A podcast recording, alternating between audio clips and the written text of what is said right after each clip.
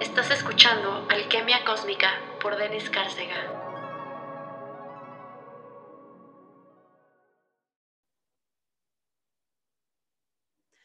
Hola, hola, almas hermosas, ¿cómo están? Yo muy contenta. Eh, vamos a grabar este episodio que, que, para mí es como algo muy mágico porque van a conocer a Dani. Dani es una gran amiga, yo creo que de vidas, de multiversos, de otras dimensiones, ya fuimos amigas extraterrestres seguramente.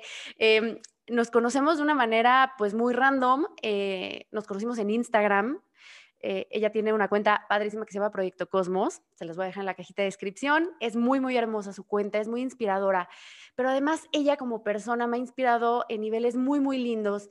No tenemos eh, pues esta fortuna de conocernos en persona, de darnos un abrazo. El tema pandémico de repente ha sido complicado, los tiempos coincidir, pero siento que la conozco así, siento que ahorita estoy literal en persona con ella. Saben que la energía va más allá de, de lo físico entonces, bueno, la quiero presentar con ustedes. Es una persona que a mí me ha enseñado mucho, tiene como muchísima conciencia, yo diría cósmica. Eh, por eso saben que este podcast es Alquimia Cósmica, porque aquí integramos el todo. No es nada más de que las estrellas, el extraterrestre, em, las dimensiones, no. Cósmico para mí es que tengas como esta conciencia del todo y que seas también parte de la nada que digas, estoy en todo y estoy en nada. Entonces, bueno, a diferencia de otros episodios que me he dado como a la tarea de, oye, eh, ¿cómo te gustaría que te eh, presentara? ¿Cómo quieres eh, que, te presente ante la audiencia? Creo que me gustaría que conocieran a Daniela con sus palabras, que la conocieran también. Me, me gustaría que escaláramos en este episodio y que nos conectáramos nivel energía todos y que fueran percibiendo lo que ustedes quieran percibir de ella, que reciban lo que quieran recibir de ella y también que ella se permita compartir lo que quiera compartir. Entonces, bueno, es un tema muy interesante. Estamos eh, de fiesta por acá en México. Como sabrán, estamos en, el mes de Día de Muertos. En México tenemos esta tradición maravillosa y nos quisimos enfocar básicamente en la importancia de la familia, la importancia de estar en donde tú naciste y la importancia también de, honrar, de reconocer, de aceptar, de trabajar y de amar la idea de la muerte, que es algo bien, bien hermoso y que ya lo hablábamos eh, hace ratito Dani y yo, es, es como la única cosa que vamos a hacer con seguridad en esta vida. Entonces, eh, vamos a abordarlo desde un punto bien amoroso, no se me asusten. Recuerden que aquí somos eh, amor, buena vibra, pero todo con una conciencia siempre de respeto y sobre todo con estas ganas de que ustedes también sientan que van evolucionando en su camino espiritual, en su camino corporal y todo lo que somos, porque somos un todo. Así que Dani, bienvenida. Muchísimas gracias por estar aquí. Por favor, cuéntanos, em, ahora sí, lo que nos quieras platicar. Eh, ¿Qué te gustaría, eh, cómo te gustaría que comenzáramos esta, esta plática tan hermosa? Pues bueno, primero feliz de estar aquí, Den. La verdad es que me siento de igual manera. Eh, me encanta este espacio, me encanta todo lo que propones. Soy fan de este podcast porque, como dices, es cósmico y no solamente este cosmos, decir, más allá de la Tierra. Yo uno de los aprendizajes que tuve justo este año es entender que la Tierra también es cósmica. Como que yo siempre me he conectado con el cosmos fuera de la Tierra y entonces que si los pleiadianos, que si los otros planetas, que lo que está, ¿no? Las otras galaxias. Y de pronto se nos olvida que este planeta pertenece también al universo y este planeta también tiene su magia y también somos parte del cosmos y somos parte del todo. Y también todo lo que pasa aquí tiene principalmente, y para mí lo más importante casi de la vida en general, es conectarnos con el misterio de la existencia, con el misterio de la vida, que es lo que nos hace estar acá.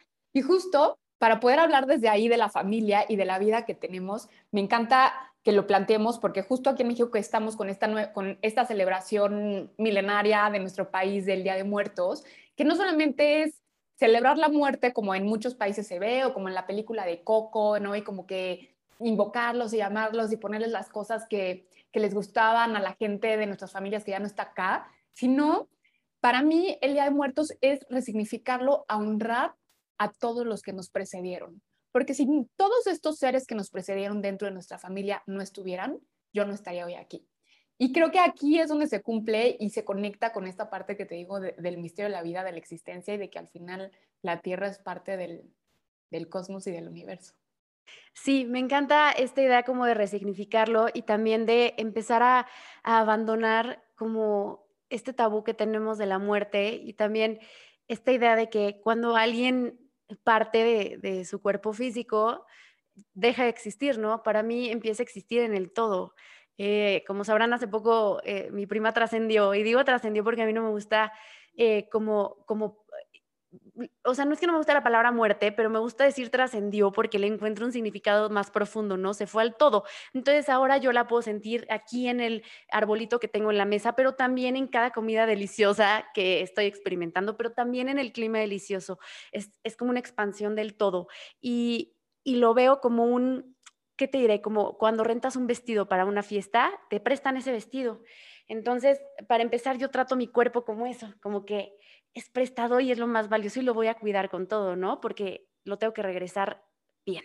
Entonces, tú regresas tu vestido y ya te vas, pero tú no dejas de ser tú porque ya te quitaste ese vestido, o sea, tu energía es tu energía.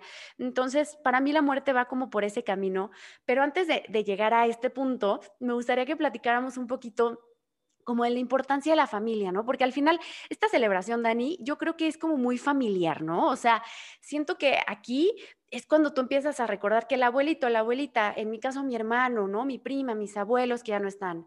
Eh, pero es, esta, eh, eh, bueno, es, honrar a tu familia, es esta celebración y es recordar. Y me gustaría que nos contaras el por qué es bien importante no desconectarnos de nuestra familia, haya sido como haya sido. No decir, ¿sabes?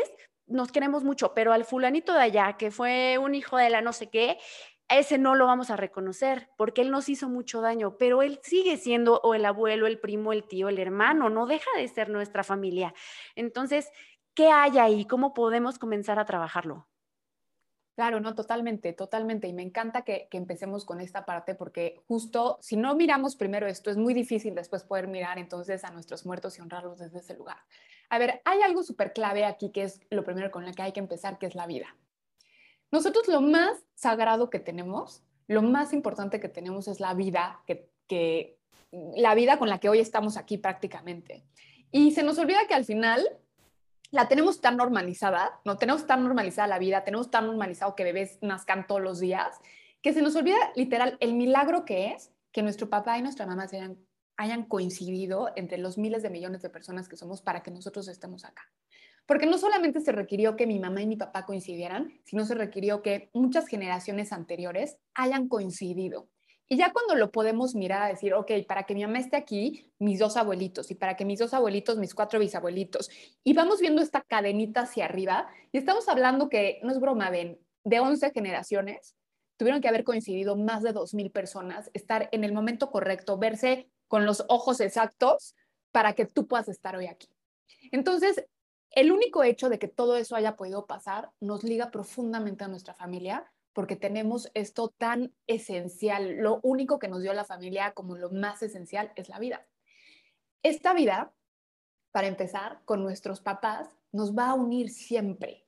No hay manera, como bien dijiste, ¿no? Como no importa el abuelito, el tío, donde esté, o como decir, bueno, yo estoy acá, pero mi familia está allá, o ya me, desidentifico de mi familia, o yo ya, ¿no? Como todas estas ideas que de pronto tenemos, o el abuelito, el tío del cual no queremos hablar porque hizo ciertas cosas, la realidad es que estamos unidos eh, de una manera muy profunda. Es, ahora sí que, no sé si ubican este dicho que decía como la sangre llama, ¿no? Y que, y que son como estos dichos como muy antiguos, decir, claro, si es tu familiar, si es tu hijo, pues la sangre llama. Es real, la sangre llama. Porque acuérdense que nosotros estuvimos nueve meses en el vientre, o sea, estuvimos en las entrañas de otro ser humano. Y tenemos ya una conexión con nuestra mamá y, nuestra y nuestro papá profundísima. ¿A qué voy con esto? Que nosotros, ven, como seres humanos, pertenecemos a un sistema familiar. ¿Qué quiere decir sistema? Que un sistema son una serie de elementos interconectados unos con otros. Cuando hay un sistema, si uno de estos elementos se mueve, todo lo demás se mueve porque estamos interconectados. Y eso es lo que nos pasa en nuestras familias lo que le pasa a mi mamá, lo que le pasa a mi papá, lo que le pasa a mis hermanos, lo que le pasó a mis abuelos, ¿no? Como en esta sangre directa, en esta línea directa, nos afecta. Y luego hay mucha gente que me dice, pero yo ni conocía a mi bisabuelita, no importa, pero es parte de tu sistema. Todo lo que nuestros abuelitos no pudieron resolver, todas las heridas que hay ahí, se van pasando de generación en generación y no solamente por imitación, sino porque hagan de cuenta que en la familia hay algo súper bonito que es como si nuestra familia tuviera una conciencia, un alma, el alma familiar. Y esa alma se encarga de siempre estar buscando un balance, de que lo que no hubo en una generación lo haya en la otra, que si una persona se excluyó y entonces no hablamos del bisabuelito porque hizo miles de cosas, después hay alguien que nos los recuerde. Entonces, cada generación va generando un balance para que haya una energía de amor y de integración dentro de la familia. Entonces, obviamente nuestra familia, literal, es el punto angular de absolutamente todo lo que somos. Todo lo que somos hoy tiene que ver con nuestra mamá y nuestro papá. Todo lo que nos pasa en la vida tiene que ver con ellos. Y justo cuando estábamos planeando y platicando un poquito de este episodio, eh, hablábamos, ¿no? Como de herramientas que hay hoy, como constelaciones familiares, como toda esta parte de trabajo eh, transgeneracional y demás. Y claro, todas estas personas que se han dedicado a estudiar se han dado cuenta, por ejemplo, que hoy el éxito, la abundancia, la pareja tiene que ver con tu mamá. Y si tienes cosas no resueltas con tu mamá, se van a evidenciar. ¿Por qué? Porque tu mamá te dio la vida. ¿Tienes cosas no resueltas con tu papá? Claro que se van a evidenciar porque tu papá te dio cosas. Y así sucesivamente. Entonces, claro que la familia, el primer lugar al que hay que voltear a mirar es la familia. Andamos buscando de luego, o sea, uno entra al camino espiritual y anda buscando maestros por todos lados, ¿no? Por todos lados queremos encontrar a ver el mejor maestro, el que te enseñe. Y de verdad es que nuestros maestros principales, y, yo siempre le digo a la gente, con tu mamá y tu papá tienes, o sea, ni siquiera te tienes que ir a tus abuelitos y las siete generaciones que se dice que hay, ¿no? Que te afectan más bien, como siete generaciones arriba y siete generaciones abajo. Con tus papás tienes todo lo que hay que integrar de ellos y de poder honrar y mirarlos y agradecer la vida que nos dieron ya es una chambota para todos los días. Sí, y sabes, me o sea, en la práctica como que encuentro personas que me dicen, quisiera cortar lazos familiares. Y a mí es como, no, eh, hay un abismo entre poner límites sanos, ¿no? Que tú traces límites y que tú te, te visualices así como un, un, individuo que no se puede responsabilizar eh, por ciertos actos ajenos, pero el cortar lazos familiares desde mi punto de vista no existe. O sea, no puedes cortar ese lazo tan profundo, sobre todo padres, ¿no? O sea, ¿cómo vas a cortar un lazo con tu madre? Y este tema se los cuento con, mucho amor. E, en, mi familia hay una situación así, ¿no? De que el abuelo, se lo platicaba a, a Dani, el abuelo, este, tú escuchas historias, no, que fue un hijo de la fregada y que nos hizo esto y lastimó y casi, casi, fue el villano, ¿no? Acá en la historia familiar. Y cuando comienzas a ver esta parte de que tenemos estas promesas antes de bajar, ¿no? De que todo esto, yo, a mí me gusta verlo como una película, como que cuando hacen como eh, la lectura de guiones los actores eh, para una serie o lo que sea, y que dicen, a ver, tú eres, eh, no sé, tú, Dani, vas a interpretar a Anita, Denise va a interpretar a Pepito, em, entonces Denise va a ser el villano, entonces vamos a leer el guion y lo vamos a repasar para aprendernos como estos roles. Entonces, a mí me parece algo así la vida puede que suene muy disparatado, pero me gusta, me gusta esta idea. Eh, y entonces, ¿qué, de verdad, qué valor el del villano, ¿no? El de decir, a mí no van a recordar con amor. En el tema de la ofrenda del Día de Muertos, a mí ni me van a poner ofrenda. En mi cumpleaños ni, me van a recordar. En el caso del abuelo, por ejemplo, eh, yo no tengo muy claro cómo murió ni cuándo murió. Es como esta sensación de olvido, de abandono y de desprecio como poner como esta cortina de no te quiero ver. Pero para mí ha sido muy enriquecedor el trabajar y decir, te quiero ver, porque quiero entender qué partes de mí, de, de ti, perdón, hay en mí y qué partes mías también hay en ti, porque te reconozco en mí y somos este espejo. Y si yo bloqueo o tapo a mi abuelo, no estoy reconociéndome y no estoy pudiendo avanzar y no estoy aprendiendo la lección por la cual pactamos para poder aprender y no estoy honrando también ese valor y ese rol importante de yo me voy a rifar, yo voy a ser esta persona desgraciada allá abajo, pero es para que todos estemos mejor y para que entendamos las lecciones que tengamos que entender. Entonces, me gustaría que nos platicaras un poquito de esto, porque sé que es un tema difícil, hay, hay como fibras muy sensibles, sé que, eh, se los cuento porque en el caso de mi abuelo hubieron abusos, hubo violencia, eh, hubieron cosas muy, muy crueles. Sin embargo, cuando lo trabajas y cuando comienzas a verlo sin el juicio y sin estas ganas de bloquear, esa parte que al final está en tu ADN, está en ti y es lo que te hace estar aquí, siendo tú como eres tú, empiezan a suceder cosas muy interesantes en la dinámica familiar, pero también en como todo tu, tu, desarrollo espiritual, en tu desarrollo como humano, empiezas a comprender justo por qué tienes este bloqueo tal vez con el dinero o tienes este bloqueo que dices, escojo este mismo patrón de pareja o escojo este mismo patrón de empleos, siempre termino en las mismas situaciones y tal vez es porque no has comprendido o no has querido voltear a ver a tu ancestro.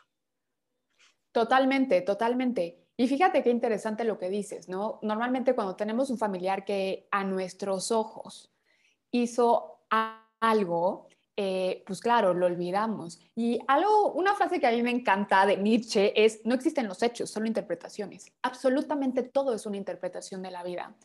cada persona tiene una verdad, no existe una verdad absoluta y aunque digamos, bueno, pues, yo lo viví así y así es válido y tú lo viste de otra manera y es válido y no hay manera que yo te diga, no, no, ven, es que es así, tú me decir, no, porque yo lo viví de esta manera. Entonces, digo esto porque todo lo que pasa en nuestra familia tiene una historia detrás y cuando no la miramos, es muy fácil juzgar y es muy fácil criticar y es muy fácil decir, pero no puede ser, pero ¿por qué tomaron esas decisiones? ¿Pero por qué mi mamá no puso este límite y no puso este alto? Y se nos olvida que somos parte de algo mucho más grande que nosotros mismos mucho más grande que nuestro papá y nuestra mamá, porque ellos también tienen a sus papás y están los bisabuelos y tatarabuelos y demás. Y toda esa energía la traemos nosotros en nuestro ADN, viene ya encriptada. Entonces, aquí hay varios puntos por los cuales empezar a ver. Uno es, claro, en, en nuestro sistema familiar, lo importante de mirar a los ancestros zen no es, tan, no es solamente para, para resolver, o sea, obviamente sí resolver las situaciones que nosotros tenemos, porque como dices, ¿no? si no me está yendo bien en el trabajo, seguramente tiene que ver con algo que yo no tengo resuelto, que no tengo integrado, que no estoy en mi lugar, en el lugar correcto. Y ahorita les voy a explicar un poquito más de eso. Pero lo principal para mí y desde mi experiencia, conocer y ver la historia de mis familiares, porque yo también traigo ancestros, abuelitos, de niveles de abuso tremendos, de historias que dices, no inventes, esto es como historia de terror 1, 2 y 3, o sea, ¿cómo seguimos vivos todos aquí? ¿No? Porque es increíble poder mirarlos desde un lugar de amor y compasión y entender que todas estas personas que hicieron algo que tal vez nos generó muchísimo dolor, que a nuestros ojos puede decir, pero ¿cómo pudo haber hecho eso? Que se puede escuchar atroz, trae detrás una historia de amor trae detrás una herida, trae detrás una carga fuertísima. Poder voltear y ver a nuestros papás con profundo amor, compasión, respeto, respeto por las decisiones y por la manera en que ellos decidieron. Uno de los principales errores que hacemos mucho es que todos los que estamos aquí en la tierra somos hijos de alguien. Tal vez no todos somos padres, pero todos somos hijos. No hay manera de estar aquí y no seas, no seas hijo de alguien es que constantemente nosotros como hijos nos ponemos por arriba de nuestros padres. Nos sentimos mejores porque yo ya estudié un montón de cosas, porque ya tengo millones de maestrías, porque yo ya hice esto, mi papá no logró esto, entonces quiero llegar a mi casa con mis papás y corregirles y decirles cómo vivir su vida, olvidándome de que ellos me dieron la vida, de que ellos casi solo por antigüedad tienen mucha más sabiduría que nosotros. Constantemente nos ponemos por arriba de ellos, nos ponemos desde un lugar de superioridad. Hay un alemán muy interesante que se llama Bert Hellinger que él justo sistematiza la constelación familiar. La constelación familiar es una herramienta que nos permite poder mirar el sistema familiar. Y, más allá de ahondar en la constelación, él define tres órdenes dentro de las familias, que para mí es de lo más relevante, que dice, dentro de la familia hay tres órdenes naturales y cada vez que uno de estos órdenes se rompe, obviamente el destino de la familia cambia, porque acuérdense que somos un sistema, somos elementos interconectados. Entonces, cuando uno, uno de estos tres órdenes cambia, se desordena, pues algo va a pasar. ¿Cuál es el primer orden? El primer orden es el de jerarquía. ¿Jerarquía qué quiere decir? Que uno esté en su lugar. Que no seamos ni mamás de nuestros papás, ni que yo me sienta el hermano mayor cuando soy el hermano menor, ni que me sienta mamá de mi papá o mamá de mi pareja, ¿no? Como todas estas cosas que de pronto dices, híjole, de alguna manera, pues me siento mamá de mi mamá y voy y le digo, mamá, ya saca, y es una línea muy delgadita entre ayudarle y cuidarla a decirle cómo vivir su vida y ponerme por un lugar por arriba porque es como decir, ella no sabe y yo sí. Ya ahí estamos rompiendo un orden. Y eso sí o sí va a generar una consecuencia en nuestra vida. Porque en el momento en el que yo me pongo por arriba, desde este lugar de soy mejor, tengo más estudios, sé lo que ella tendría que hacer, no tomo las decisiones correctas, yo tengo más herramientas, transgredo un lugar que no me corresponde y ya no lo puedo mirar como el hijo que yo soy. Ven, lo que más poder nos va, nos va a dar en la vida es estar en nuestro lugar, en nuestro lugar de hijos y en nuestro lugar de hermanos. O sea, si soy la chica, soy la chica y no me toca hacer un montón de cosas porque para eso está mi hermano grande, ¿no? Cada familia entenderá. Pero eso es lo que más poder me da, saber que yo soy Daniela Chávez Pineda, hija de y hija de, no soy, este, no puedo como borrar esa parte. Entonces, cada vez que esta jerarquía se rompe, va a pasar algo. Cada vez que yo me siento mamá de mi marido o de mi novio, bueno, ya la relación se rompe por completo, porque ya estoy cumpliendo otro rol.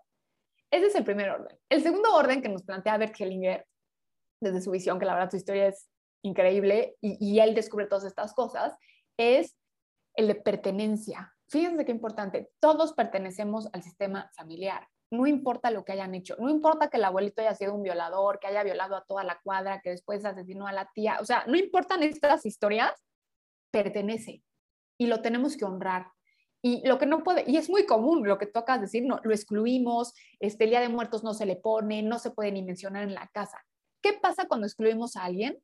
Alguien más lo va a representar. Porque esta alma familiar de la que hablábamos al principio no tolera que alguien que dio vida lo saquemos. El abuelito podrá haber sido la peor persona, pero gracias a que el abuelito se encontró con la abuelita nació mi mamá. Y si no nace mi mamá, no nazco yo. Y si el abuelito antes de que naciera mi mamá se va, no nace mi mamá. O sea, se nos olvida como esta parte de la vida tan importante. Y todo lo que el abuelito hizo también permitió otras cosas.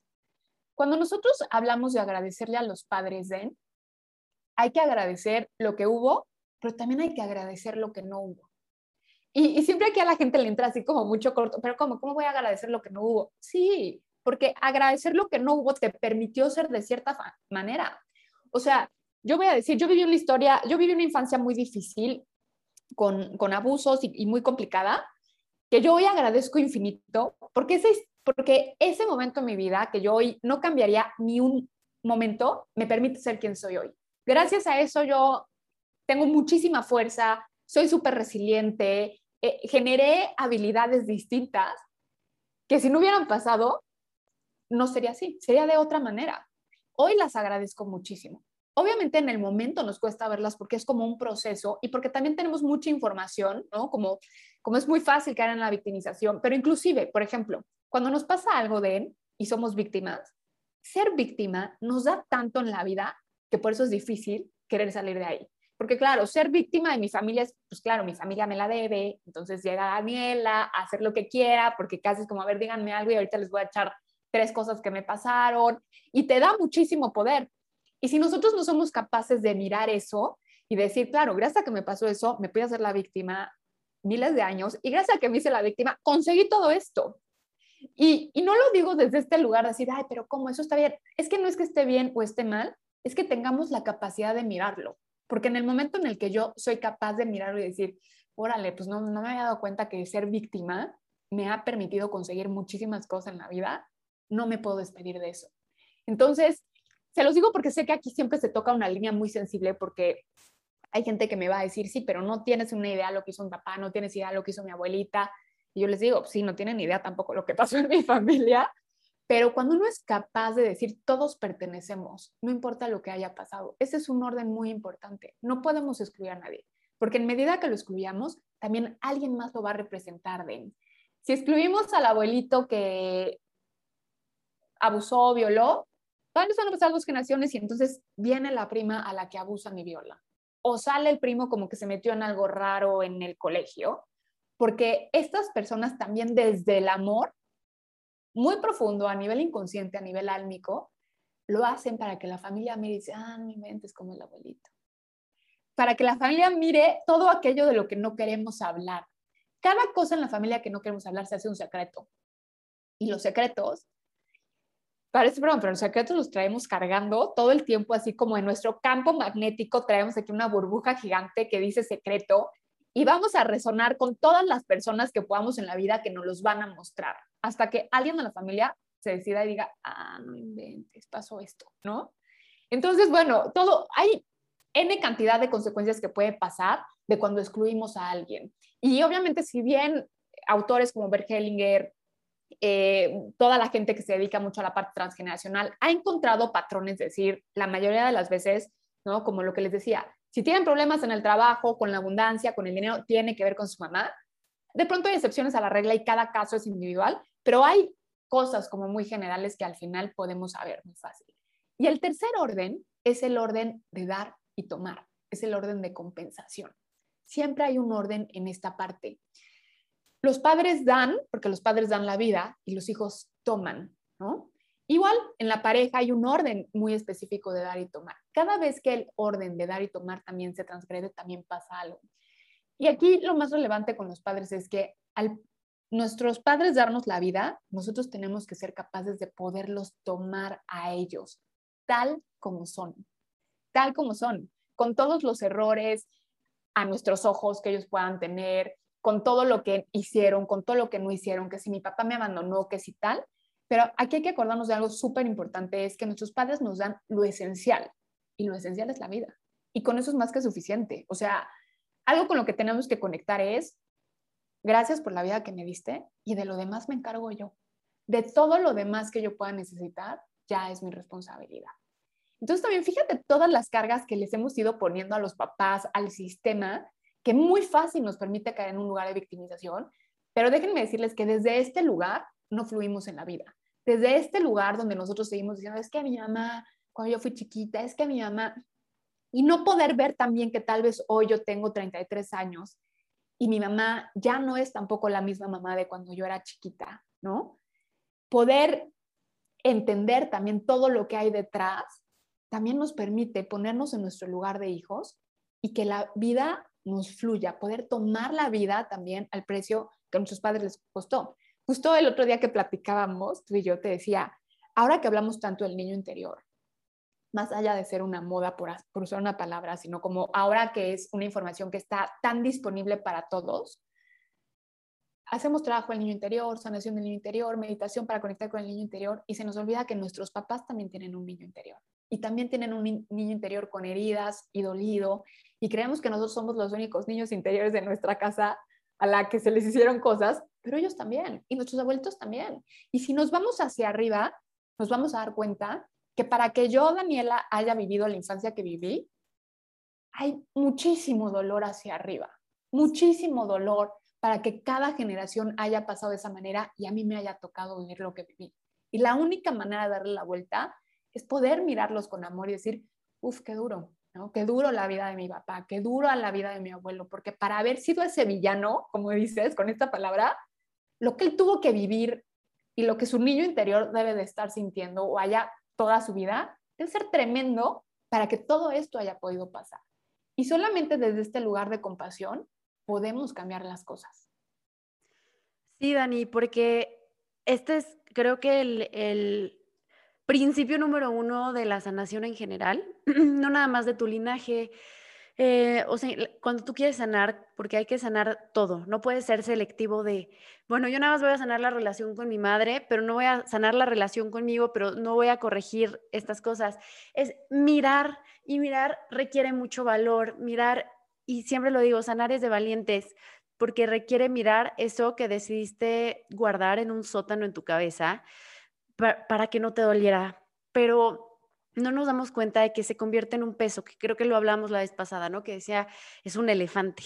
Y entonces lo traes cargando y estás en una fiesta, por ejemplo, y de repente algo triguea eso y ahí está el elefante y te consume. Y según tú le estás pasando padrísimo porque ya prefieres no observar ese elefante, prefieres no recordar lo que sucedió, prefieres no recordar a, a esos familiares, a esas personas que tuvieron que ver en tu vida en ese momento. Y se convierte en algo con lo que es imposible vivir. O sea, eventualmente vas a tronar, va a estallar y va a estallar feo. Entonces, creo que algo que a mí me hubiera gustado eh, saber de más chica o al menos contar con estas herramientas, ¿no? Y, me encanta que lo estemos hablando porque nos escuchan muchas personas muy jóvenes, muy, muy jóvenes, que tal vez les acaba de suceder algo, no están pudiendo procesarlo y es una invitación a que lo miren y lo trabajen y que no lo ignoren, porque tanto Daniela como yo les podemos contar mil y un historias de que decidimos voltearnos para otro lado, hacer como que no pasaba nada, tal vez llenarnos hasta de terapias de que ahora voy con el acupunturista, pero ahora voy al Teta Healing, pero me voy a hacer barras, pero voy a tomar ángeles, pero haciendo esas terapias, cuestionate si te estás dedicando también a observar eso que te está lastimando, si solo estás taponeando, tratando de crear una experiencia diferente con efecto placebo, maybe, para poder sobrellevar tus cosas. Entonces, sí quiero dejar aquí como muy, muy claro que los invitamos a que tomen terapia. La terapia en general psicológica, encuentra a alguien con quien te acomodes, con quien te sientas cómodo, cómoda de hablar. Y ahí empieza a complementar con todo esto. Para mí fue como la fórmula, porque no puedes volverte este ser súper espiritual que se olvida de su parte mental y de su parte física. Necesitas tener como integralmente todo en un equilibrio bien bonito para que todo pueda sanar, porque así como la familia está conectada contigo, tu mente, tu alma, tu corazón, tu cuerpo, todo se relaciona integralmente y si descuidas una parte no vas a poder sanar la otra ni la vas a poder trabajar, te vas a topar con pared o con efectos placebo que te van a distraer un ratito y después vienen más fuertes. Entonces, esto que, que estás contando de, de darnos cuenta de las cosas, porque creo que en algún momento yo sí me atrevo a decirlo, he sido eh, o he querido ser mamá de mis papás, que he querido también suplir este cariño, tal vez, no sé, maternal o, darle a mi pareja de alguna manera maternal y trato siempre de, de, un tiempo para acá, de ubicarme y decir, no, yo soy su novia, eh, yo no vengo a solucionar sus problemas, así como él no viene a solucionar los míos y él es mi novio, yo soy hija de ellos dos puedo cuidarlos, puedo eh, procurarlos, pero desde un lugar de hija, ¿no? No los puedo blindar de la vida, no puedo yo usurpar algo que no es mío, porque justo no fluyes, porque no es lo, ni siquiera lo sabes hacer bien, porque no eres madre aún y no eres madre de ellos, no los pariste, ¿cómo vas a hacerte cargo?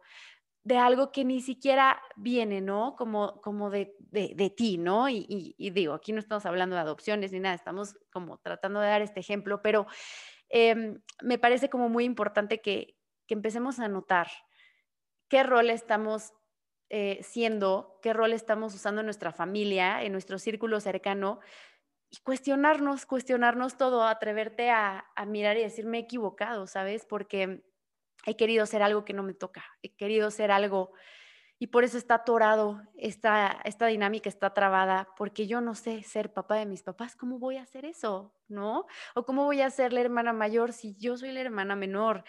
Em, entonces, bueno, esta parte me, me encanta y, honrar, honrar como haya sido, porque se los decimos con el corazón en la mano, no lo estamos diciendo en vano, no estamos eh, de nuevo usurpando un lugar que no nos corresponde les estamos contando desde vivencias personales. Hemos enfrentado situaciones de abuso, situaciones difíciles y, no, es, no es como que con un complejo de superioridad, decirles, es súper fácil, o sea, míralo, ponlo y trabájalo.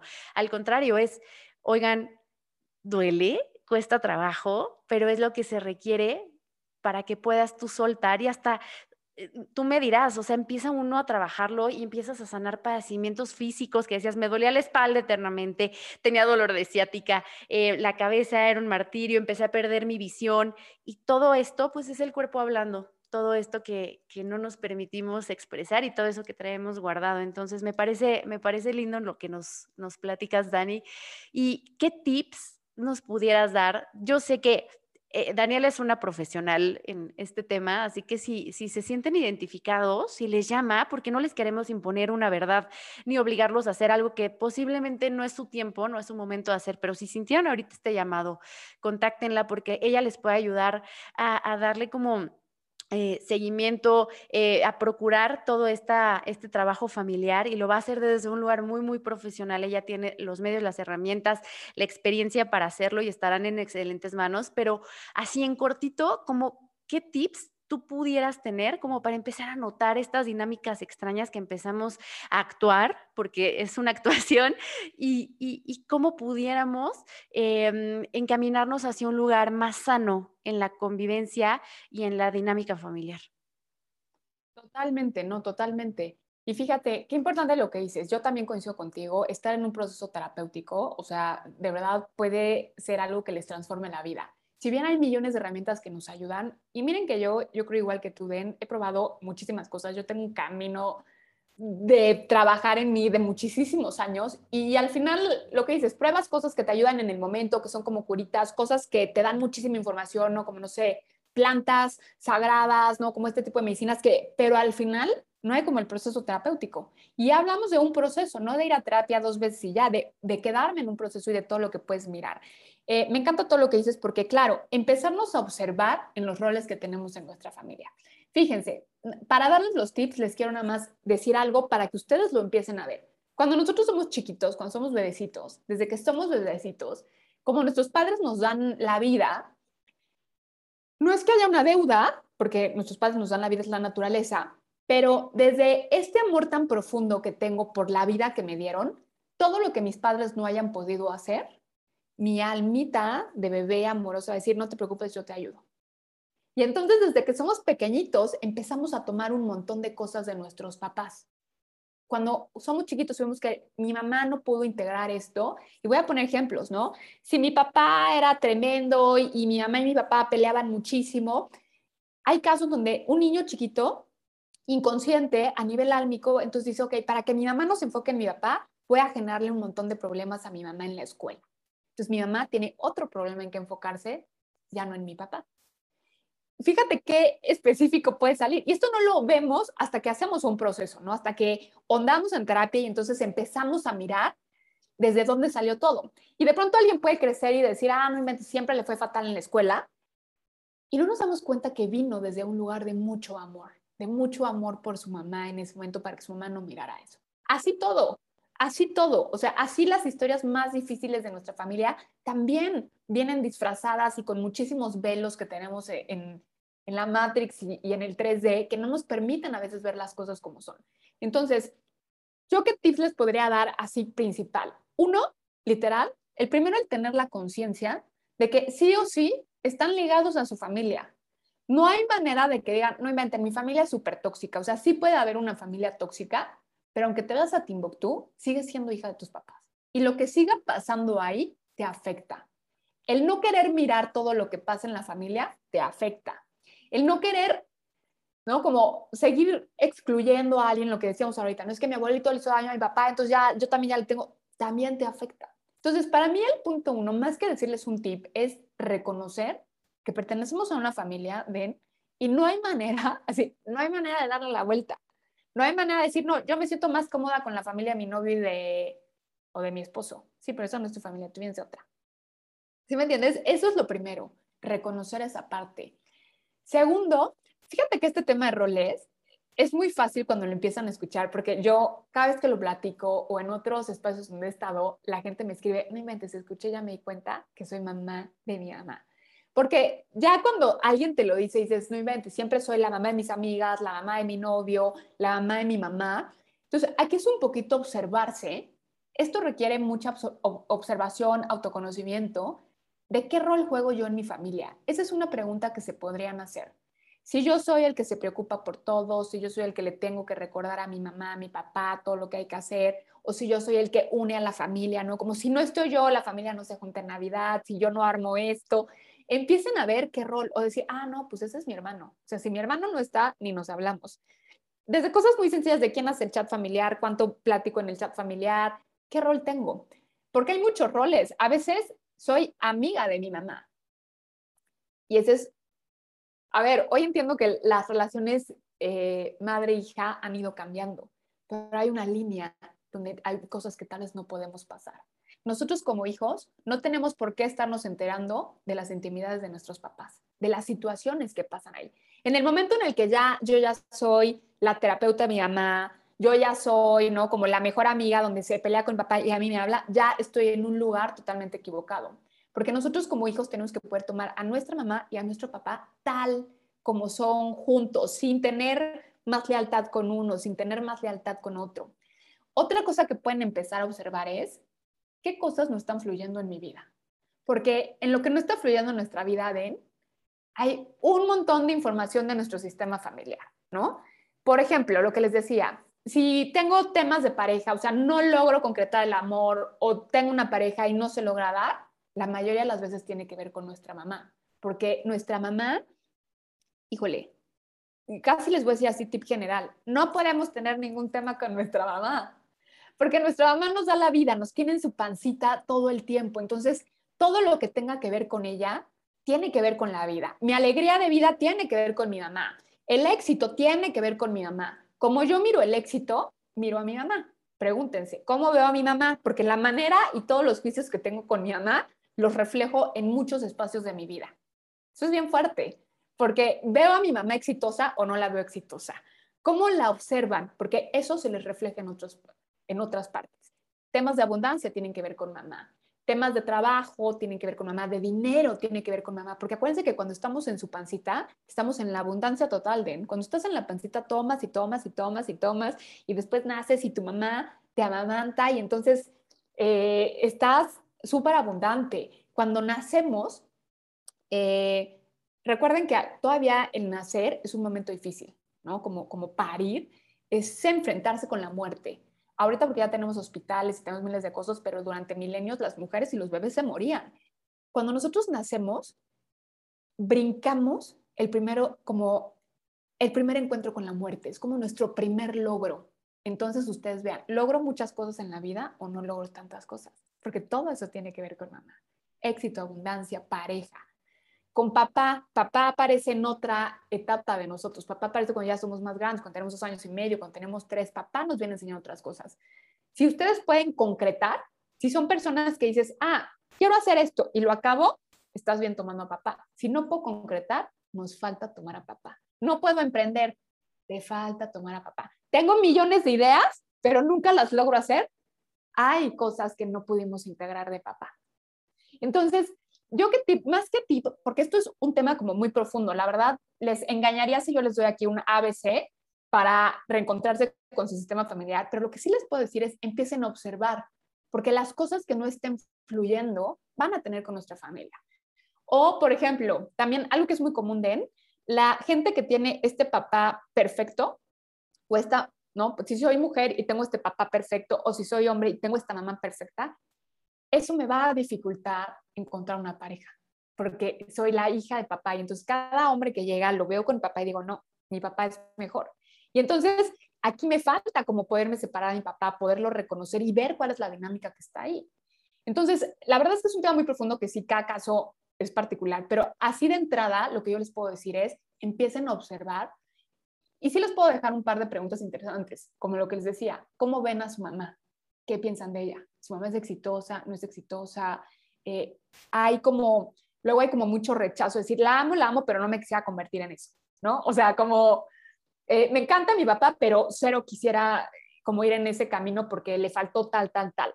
Ahí, háganse esas preguntas porque ahí es como chin. O sea, ahí hay un montón de información que nos está bloqueando. ¿Qué tenemos que, nosotros tenemos que aprender a honrar y, a, y amar a nuestros papás tal como son, con todas las herramientas, o sea, con todo lo que hicieron. Den, Nuestros papás hicieron lo mejor que pudieron. No hay manera de que nuestros papás no lo hayan hecho, no lo hayan podido hacer mejor. Lo hicieron lo mejor que pudieron con las herramientas que tuvieron. Entonces, claro que también hoy en día es muy difícil porque como gente del 2021, ¿no? Millennials, centennials, con las millones de herramientas, con acceso a la información en un segundo, ¿no? Con todo lo que tenemos a nuestra disposición, es muy fácil mirar a nuestros papás y decir, ¿por qué no hiciste? ¿No? Como, oye, ahora la gente estudia en YouTube, ahora la gente hace tal. A nuestra mamá, ¿por qué no le pusiste un límite a mi papá? ¿Por qué no te divorciaste? ¿Por qué no fuiste acá? ¿Por qué? Claro, tú con todas las herramientas, tus papás, hay que también entender que nuestros papás tienen una educación distinta, la definición de metas era distinta, la época era distinta, todo era distinto. Y si nosotros no somos capaces de conectar con todo eso y solo vamos criticando y juzgando, pues ya ese sería el otro tip que les podría dar. Ya ahí ya hay cosas que en nuestra vida se van a ver bloqueadas. Entonces yo lo que principal les, les diría es, empecemos a mirar a nuestros papás y entender lo que les decía al principio, tienen un niño interior, su vida ha sido distinta. Eh, por ejemplo, para nuestros papás no estaba disponible ir a terapia, ¿no? Como que pensamos en los papás de 20 años y era como, ¿quién va a ir a terapia? Ni existía, ¿no? O sea, en México apenas había psico, o sea, no era como hoy que hay millones de terapias y millones de cosas. Solamente desde una mirada del alma, desde una mirada amorosa, vamos a poder conectar con nuestra familia, quitarnos todos los juicios y empezar a fluir nosotros en nuestra vida. Y el tip que sí les puedo decir es, cada vez que sientan un bloqueo, cada vez que sientan como que un tambaleo, ustedes repitan en su mente, yo soy su nombre completo, hija de, el nombre es papá y de, de su mamá. Porque eso en ese momento te lleva a tu vida llega mi mamá y ya le estoy diciendo qué hacer en su vida, ya le estoy diciendo, mamá, ya, sabes lo que decíamos, lo que tú decías, ya me estoy volviendo su mamá. En ese momento, digan en su mente, yo soy hija de, porque en ese momento, energéticamente, yo decía, no, a ver, espérate, yo soy su hija. Mi mamá también sabe cuidarse. Mi papá también sabe. Y si no, mi papá también viene a sus lecciones, que no me corresponde a mí resolverse. Ah, qué fuerte, porque, sabes, pasamos de largo esto y justo agarramos como estos factores distractores de no, eh, si yo no tengo dinero es porque eh, seguramente no he hecho lo suficiente o porque no estudié tal curso, no es que debía haber tomado el otro diplomado. Y estamos enfocados en lo externo en lugar de primero echarnos un clavado a ver, cómo me estoy manejando, cómo es la dinámica en mi casa, cómo fue que crecí, cómo crecieron mis padres, quién en mi familia se parece a mí, ¿no? Y tomarlo como un aprendizaje. Queremos encontrar afuera todo. Eh, y, es porque es muy fácil, es muy fácil decir, eh, soy así porque él me lastimó, soy así porque el presidente es un pendejo, porque, o sea, buscamos encontrar como eso que nos faltó allá afuera. Y en cambio, cuando tú empiezas a buscar y profundizar, te das cuenta que ya no está tan fácil, o sea, ya no está tan fácil eh, mirar como adentro y reconocer esas cositas. Entonces, pues así, así como todo esto. Oye, Dani, y ya como para irle dando como un cierre a esto, ¿qué, qué podemos hacer, por ejemplo, en el caso de que tú quieras trabajar todo tu tema de linaje, pero esa persona ya trasciende, o sea, esa persona ya no habita como la conocías en la tercera dimensión, en términos coloquiales, esa persona está muerta. ¿Cómo podemos trabajar esa energía? Pues fíjense, aquí lo más bonito del linaje y del sistema familiar es que no necesitamos que nuestra familia esté viva, literal. O sea, es más, cuando uno hace un proceso de terapia, cuando uno va a una constelación familiar, cuando uno hace cualquier ejercicio que tiene que ver con el árbol familiar o transgeneracional, no necesitamos, o sea, yo no necesito ir a decirle a mi papá todo lo que pienso, yo puedo hacer ese mismo trabajo. Entonces, cuando alguien ya pasó, lo importante aquí es que lo podamos reconocer, que lo podamos honrar. Lo que más quiere nuestro sistema familiar es que lo miremos, que miremos y digamos, si hubo cosas difíciles, poder reconocer, decir, uff, qué duro, qué dura la vida de mi bisabuelita, porque eso generó un montón de cosas. Porque desde ahí ven, nosotros siempre vamos o a repetir o reparar. Estas son las dos maneras en las que actuamos en el sistema. ¿Qué quiere, ¿Qué quiere decir repetir? Que si todas mis mujeres han sido sumisas, lo más seguro es que yo de una manera natural busque un hombre que también me, me lleva a esa misma energía. La gente quiere elegir hombre verde, pero siempre elige amarillo. ¿Por qué? Porque todas las mujeres eligieron amarillo. Entonces siempre vamos repitiendo o vamos reparando. Reparando es irme al opuesto. Si mi mamá se casó a los 16 años y fue muy difícil, pues yo tengo 40 y no me quiero casar. Y tal vez yo digo desde otro lugar de que no, yo me quiero casar porque soy mujer empoderada. Y la realidad es que acuérdense que el 95% de nuestros actos son inconscientes. Lo que nos permite hacer un proceso y mirar nuestro sistema es hacer consciente todo lo inconsciente. Entonces decir, ah, ok, pues chance sí quiero tener una familia. Más bien estaba reparando todas las heridas del sistema. Y mientras yo siga repitiendo o reparando, no estoy viviendo mi vida. Estoy intrincada con mi sistema y tratando de entrar en la energía de qué es lo que se necesita, porque como les decía al principio, hay un alma familiar que siempre va a buscar el balance. Entonces, no se preocupen si alguien dice, no, pero mi abuelito que fue súper malo y tal, me hizo a mí, ya falleció. Como sea, se puede hacer un proceso para entonces poder mirarlo, poder mirar lo que pasó y honrarlo desde ahí. Justo, porque eh, este tema de muerte, o sea, lo tenemos muy limitado como en este pensamiento lógico lineal, mente humana, meramente ahí enfocada en el razonamiento de la lógica y del, del tiempo, como lo, nos lo han presentado, de que se murió y ya fue, o sea, bye, ¿no? Que veo mucha gente muy arrepentida que dice, no me pude despedir, no le pude pedir perdón, no pudimos arreglarnos. Desde mi punto de vista, más allá. Creo que como lo hablábamos, la muerte, en eso empatamos mucho Dan y yo, que creemos que es un renacimiento, es un nuevo comienzo, sí, se acaba tal vez un ciclo, pero que se acabe un ciclo no implica que tú dejes de, existir, es como cuando cortas en un noviazgo, cada quien se separa, pero eso no hace que tú dejes de ser tú o que, que, te mueras en el concepto que tenemos nosotros humanos como muerte de dejar de existir. Entonces, eh, hablar de la muerte desde este punto de infinito, de cambiar de forma, ¿no? Porque nos veo como que traemos este disfraz. Yo digo que es un traje de astronauta que nos permite como superhabitar, ¿no? Esta realidad en la que estamos. Pero al final esto, esto no soy yo alma. O sea, es, es parte en este momento de la experiencia, pero no me hace eh, ser menos infinita de lo que soy. Entonces, pensar que aunque la persona ya no esté, ustedes pueden arreglar, como se los dice Daniela, o sea, pueden seguir trabajando y trabajándose porque la conciencia va más allá y la energía va más allá. Lo he visto en estos trabajos profundos que hago de platicar con, mi abuelo y, o sea, mucha gente me escucha y me dice como, ¿cómo sabes que no es tu cabeza, que no es tu ego diciéndote, ay, sí, ya todo bien, todo chill? Pero de verdad hemos establecido esta comunicación linda y también el ir bajando esos juicios, esos puntos de vista que se tienen acerca de una persona que para empezar ni conocí. Entonces, ha sido reconocer y ha sido eh, trabajar cosas que, que yo decía, mira, por eso ahora entiendo más la dinámica en mi familia. Por eso también entiendo más por qué soy de esta manera, por qué también estar siempre a la defensiva, el tenerle miedo a que me toque una pareja violenta, cuando en realidad no tendría por qué ser así, pero viene como de, estas vivencias familiares que aunque no te las platiquen, las traes en tu ADN. Y yo creo que sí, los miedos, como decías, vives en la panza de tu mamá, qué mágico, pero todo se transmite ahí. Entonces, si tu mamá vive apanicada por las enfermedades o lo que platicábamos en algún momento de, no, ¿qué tal que se me muere el bebé, se me muere el bebé? Y tú naces con este miedo irracional a morirte o a, no querer embarazarte porque los bebés se mueren. Em, entonces, bueno, creo que, es padre el, poder hablar así y también las queremos invitar, les queremos invitar a, que honren todo lo que son, todo lo que les compone, todo su linaje haya sido como haya sido, reconocerlo, agradecerlo, eh, soltar en el sentido de dejar de estar echando culpas y mejor em, empezar a enfocarnos en nosotros y qué podemos hacer aquí y ahora, porque la muerte justo es esta enseñanza de, gozar el momento presente, porque se lo comentaba a mi mamá, le decía, mamá, la muerte es lo único seguro que vas a hacer, neta, en toda tu vida. Es lo único que te va a salir a la perfección, te va a salir de poca madre morirte.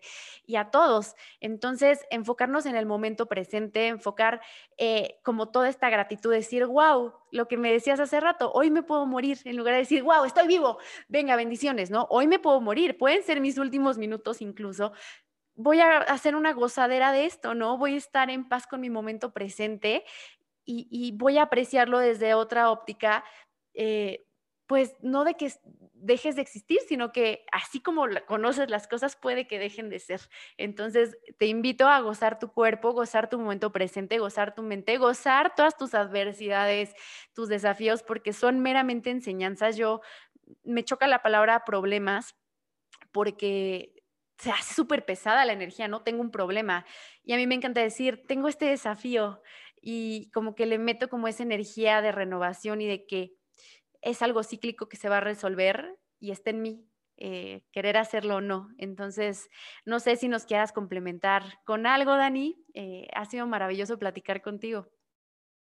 No, totalmente. Y acuérdense que nada más para dejarles algo a los familiares, todas las heridas que nuestros familiares no pudieron integrar y sanar, aunque ya murieron, hagan de cuenta que se quedaron ahí flotando. Y alguien de los vivos decimos, ah, bueno, yo resuelvo esto, ah, que la vuelta no se casó, va, bueno, pues yo lo replico, ah, y entonces da igual si están vivos o muertos, da igual si los conocimos o no, aquí lo importante es poder hacer esa integración, esa integración de lo que no se pudo mirar. Entonces, no se preocupen por eso. Y yo lo que les, sí les quiero decir es que aprovechemos esta tradición tan bonita que tenemos en México, que más para conectarnos con la muerte desde este lado negativo, la podemos resignificar a decir, este es un día que tenemos para honrarlos y decir, bueno, no sé lo que haya pasado, pero hoy los honro, los respeto y los miro y, los llevo en mi corazón y entiendo que si todos ellos no estuvieran, si todos mis ancestros no estuvieran, yo no estaría aquí. ¿no? Y si nada de todo lo que pasó, bueno o malo, hubiera pasado, tampoco estaría aquí. ¿no? Porque si hubiera pasado algo malo y se separan tus papás, pues tal vez tú ya no llegas. Entonces, poderlos mirar desde ahí y respetar, muy importante, respetar las decisiones que tuvieron que tomar en el momento de su vida que estaban. Sí, me encanta poder entender que al final nada es personal a nivel alma, al contrario, todo es un proceso para para encontrarte, para reencontrarte, para estar mejor, para que evoluciones, para que puedas eh, de alguna u otra manera aprender y seguir tu camino como alma. Entonces, dejar de verlo como, me hizo, me lastimó, maldito, eh, porque sí, te hizo, te lastimó en, en cuerpo humano, maybe fue un maldito, pero a nivel alma wow, el proceso que se tuvo que llevar a cabo para que tú estés aquí aprendiendo esa lección, porque creo que si de todas las cosas feas que nos pasan, siempre aprendemos o esté en nosotros el decir, lo tomo y de aquí parto para no hacerle esto a nadie más y ser una persona que se trabaje o que, como decía Dani, lo tomo y lo repito porque no lo comprendo, no lo integro y porque así yo fui víctima de la vida y es más fácil porque entonces yo voy a ser un abusador o voy a ser un estafador o voy a ser alguien violento porque a mí me tocó ser violento, entonces yo no conozco otra cosa y entrar en este rol de víctima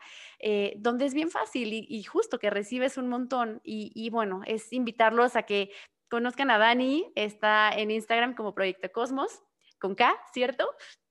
Y se los voy a dejar en la cajita de descripción. Nos encantaría que nos platicaran. Eh, vamos a establecer estas conversaciones. Nos pueden dejar una nota de audio justo aquí en el programa. Nos pueden escribir en Instagram, decir, oye, yo me di cuenta de esto. O para mí la muerte tiene este significado y ahora la veo así. O, no lo logro ver de otra manera. Pero vamos a platicar. Vamos a pues a sumarnos, a enriquecernos entre todos y les quiero agradecer por estar aquí, agradecerte a ti, Dani, porque ha sido súper hermoso. O sea, siento que, que, esto sí fue como un episodio terapia. Eh, para, no nada para mí, creo que para todos nos cayeron muchos veintes, pero unos veintes bonitos, no el, el 20 decir, ah, mira, me lastimaron, me hicieron, entonces yo tengo que regresarla o comportarme de cierta manera. Al contrario, caímos en un abismo hermoso de conciencia, de echarnos este clavado a la profundidad y de decir, ¿sabes qué? Que esté en mí cambiar, eh, estos patrones que nada más me hacen estar estancada, que nada más me hacen sentir insuficiente, que, que, todo el tiempo estoy compitiendo y de hecho nada más conmigo misma para poder encontrar mi lugar, cuando mi lugar ya lo tengo, nada más lo tengo que reconocer.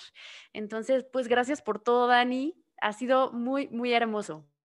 Gracias a ti, Den, por, por invitarme y por compartir. La verdad es que es una plática deliciosa. Yo creo que aquí podríamos estar horas, pero bueno, cualquier duda, comentario, también me pueden escribir y yo también feliz con lo que los pueda ayudar y muchísimas gracias. Qué hermosura. Sí, eh, mándenle mensajito a Dani, ya les puede ayudar con el tema de constelaciones. Es un ser muy completo. Eh, creo que pueden platicar de muchas cosas con ella. Y nada, no se avergüencen, eh, como último tip, no se avergüencen de lo que haya sucedido, lo que haya sido, lo que ustedes fueron o están siendo. Eh, tenemos esta capacidad de, encaminarnos hacia esta mejor vida, esta mejor versión, siempre desde el amor, de la conciencia, de la empatía, ¿no? de la compasión también por nosotros mismos, eh, reconocernos fuertes y reconocer que estamos haciendo lo mejor que podemos. Así que nos vemos la próxima semana con un nuevo episodio. Gracias a todos por estar, compartan, déjenos sus comentarios, sigan la cuenta de Alquimia Cósmica, me encuentran como Blonde Lemonade y todo está en la cajita de descripción. Les mandamos muchos besos, mucho amor, mucha luz y pues gracias por escucharnos. Bye bye. Bye.